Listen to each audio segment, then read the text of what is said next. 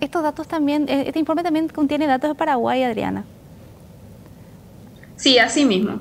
Eh, Perfecto. Podemos comenzar si, si, te parece. Perfecto. Bueno, eh, para, para, comenzar un poco, que la primera lámina, quisiera compartirles brevemente acerca de, de los nudos críticos que estamos viviendo en tiempos de pandemia. ¿Se me escucha? Disculpa. Sí, excelente, Adriana. Excelente. Perfecto. Bueno, em, así como le había comentado, eh, quisiera compartirles brevemente acerca de los nudos críticos que, estamos viendo en tiempos de pandemia. En, primer lugar, según las Naciones Unidas, eh, eh, América Latina y el Caribe es considerada al año 2020 la, región en desarrollo más afectada en la pandemia, por la pandemia. Esto profundizó fuertemente las desigualdades desigualdades estructurales eh, con altos niveles de informalidad y desprotección social, dejando con ellos al descubierto nudos críticos, así como le eh, había escrito, en la salud, la educación y el empleo. Especialmente para, la juventud, el, cierre de las escuelas y las desigualdades eh, en la educación en línea ha aumentado el riesgo de la deserción escolar en los jóvenes. Y otro tema muy fuerte que es la mayor exposición a la violencia y el impacto de la salud mental. Em, bueno, existen factores de riesgo como eh, la densidad poblacional, el hacinamiento, la, falta de acceso a servicios básicos, el retroceso de la inclusión laboral en, en las mujeres, la sobrecarga de cuidado no remunerado, entre otros factores que también han contribuido a, estos retrocesos durante, la pandemia. Sin embargo, vamos a mencionar brevemente eh, algunos en honor al tiempo, ya que es bastante extenso. Bueno.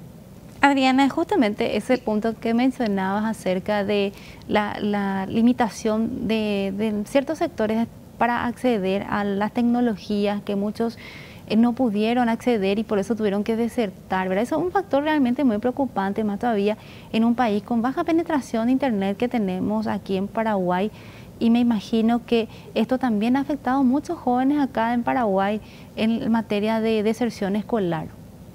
Sí, así mismo. Eh, como un agregado adicional a lo que vamos a hablar, eh, quería comentarte también para agregar a lo que, a lo que dijiste, que eh, 8 de cada 10 jóvenes de entre 15 a 17 años en Paraguay eh, tienen acceso al Internet, o sea, utilizaron el Internet, el internet durante el periodo de la pandemia, que sería el 2020.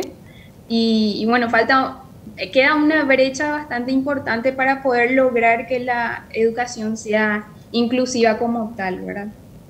Bueno, eh, antes de, de, de, pasar a las siguientes láminas, me gustaría eh, eh, resaltar que, lo de lo que vamos a hablar es sobre los objetivos de desarrollo sostenible que, están orientados a proponer un, desarrollo resiliente, sostenible e inclusivo en la juventud en la región. Entonces, el objetivo del presente documento del que vamos a hablar estaba eh, revisado bajo las metas en relación con, las, con la población joven en América Latina y el Caribe.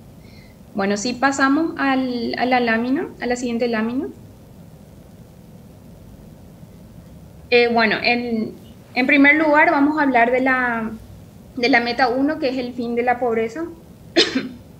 esta, esta meta objetivo habla de la pobreza en sus distintas facetas y esta hace referencia a la protección social como una herramienta clave para revertir las situaciones de pobreza y promover el acceso a servicios básicos. No obstante, hoy en día las juventudes, eh, como tal constituyen un cuello de botella, ya que es una, una etapa en la que se concentran los déficits en el acceso a la protección social, tanto del pilar contributivo como del no contributivo. Entonces, respecto al pilar contributivo, eh, el empleo juvenil se caracteriza por ser un poco más inestable e informal, y por no brindar acceso a la seguridad social. Entonces se observa que si bien entre el 2022 y el y 2014 aumentó el porcentaje de personas jóvenes ocupadas que cotizaban en un sistema de, de, pensiones, o sea, de jubilaciones, eh, entre el 2014 y 2018 se observa una leve disminución.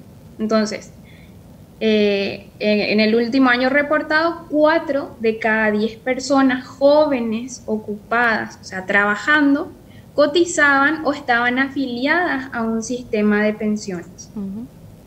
Entonces, este, este porcentaje eh, era mayor en la, en la, población joven asalariada, es decir, de 5, a 10, eh, de, 5 de cada 10, pero mucho más bajo entre las personas no asalariadas, menos, eh, que sería menos de 1 de cada 10.